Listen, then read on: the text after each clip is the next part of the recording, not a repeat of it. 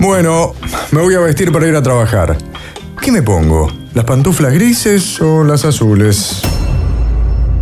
Sabemos que el mundo cambió y que el distanciamiento social, las restricciones de movilidad y el cuidado de la salud van a ser prioritarios en todos los aspectos del trabajo, el estilo de vida y la convivencia social. Muchas empresas ya están adoptando un modelo remoto permanente o mixto. Ahora bien, el home office requiere conectividad en el hogar y en este sentido la Cámara Argentina de Internet indicó en su último informe que la penetración de Internet fijo a nivel nacional por cada 100 hogares es del 66%. El tema es que viene creciendo muy lentamente, a un promedio de 2,8% por año. Así, hacen falta más de 12 años para conectar a todos los hogares de Argentina a este recurso crítico para el desarrollo social y económico de la población. Pero además, la cantidad de conexiones hogareñas a Internet dan cuenta de la enorme desigualdad de acceso que sufre nuestro país. Mientras en Ciudad de Buenos Aires hay más de una conexión por vivienda, 108 por cada 100, hay provincias donde ese promedio baja dramáticamente. Catamarca registra 47 conexiones cada 100 hogares. Chaco, Corrientes y Misiones 42, San Juan 39, Mendoza 37, Santa Cruz 36 y Formosa 32. Córdoba se encuentra por encima del promedio nacional con 75 hogares conectados cada 100.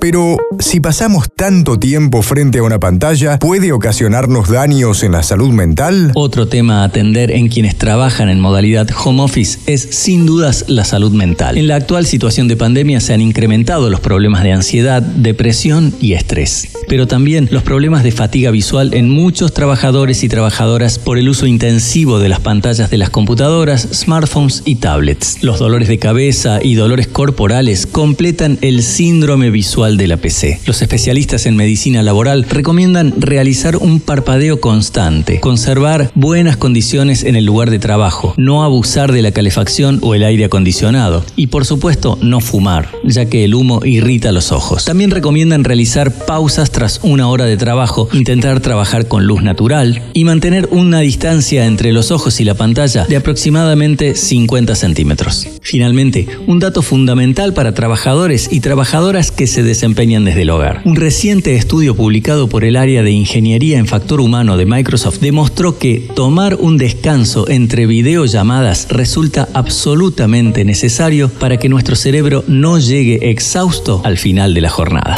En este Día del Trabajador y la Trabajadora en Argentina, el deseo es que los derechos laborales sean cada vez más justos e igualitarios.